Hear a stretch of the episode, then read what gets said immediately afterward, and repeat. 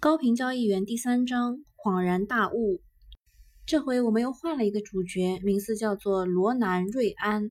他是一个爱尔兰人，他的父亲呢，因为工作原因来到了美国，他就想要在美国的华尔街找一份工作，无奈不太顺利。他遇到了另一位爱尔兰的同乡，给了他一份工作，就是确保微波通讯公司卖给一家华尔街大公司的。八千个新传呼机能够妥善的送达。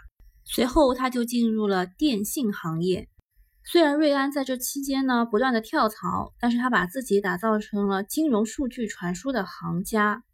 那有一家对冲基金就来找他说：“我的延迟有四十三毫秒。”当时他不明白毫秒是什么鬼东西，延迟又是什么东东。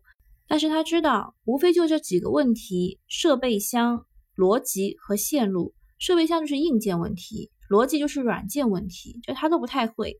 那线路它可以解决，因为信号传递速度方面最大的敌人是信号需要传递的距离，所以他让这家公司搬到了距离新泽西那州的一个数据中心这块，使得该信托公司的延迟从四十三毫秒缩短到了三点八毫秒。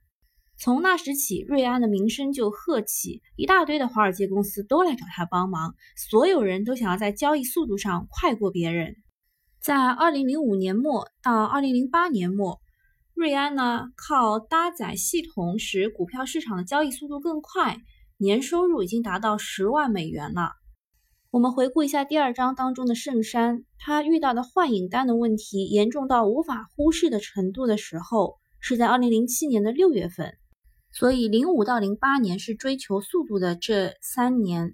那最先认识到这个的是两家高频交易公司——要塞和全球电子交易公司。接下来呢，是一些专属交易公司也很懂行，而那些大银行，至少目前看来都是知之甚少的。瑞安还是没能在华尔街找到一份工作，但是他对自己的工作已经是非常的满意了。但是他不知道自己工作的意义在哪里，他很想搞清楚。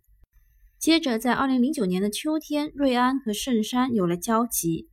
原因呢是圣山打电话给瑞安，坚称啊让他做的不是那种技术活儿，而是真正的金融工作，会在交易大厅办公。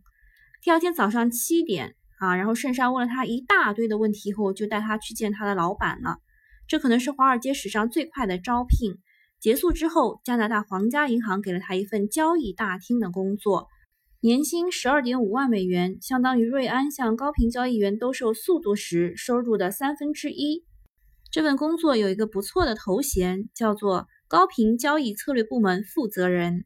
那为了在华尔街交易大厅工作，瑞安觉得工资少一点无所谓，但是给他这个头衔却让他很困扰。他对高频交易策略一无所知。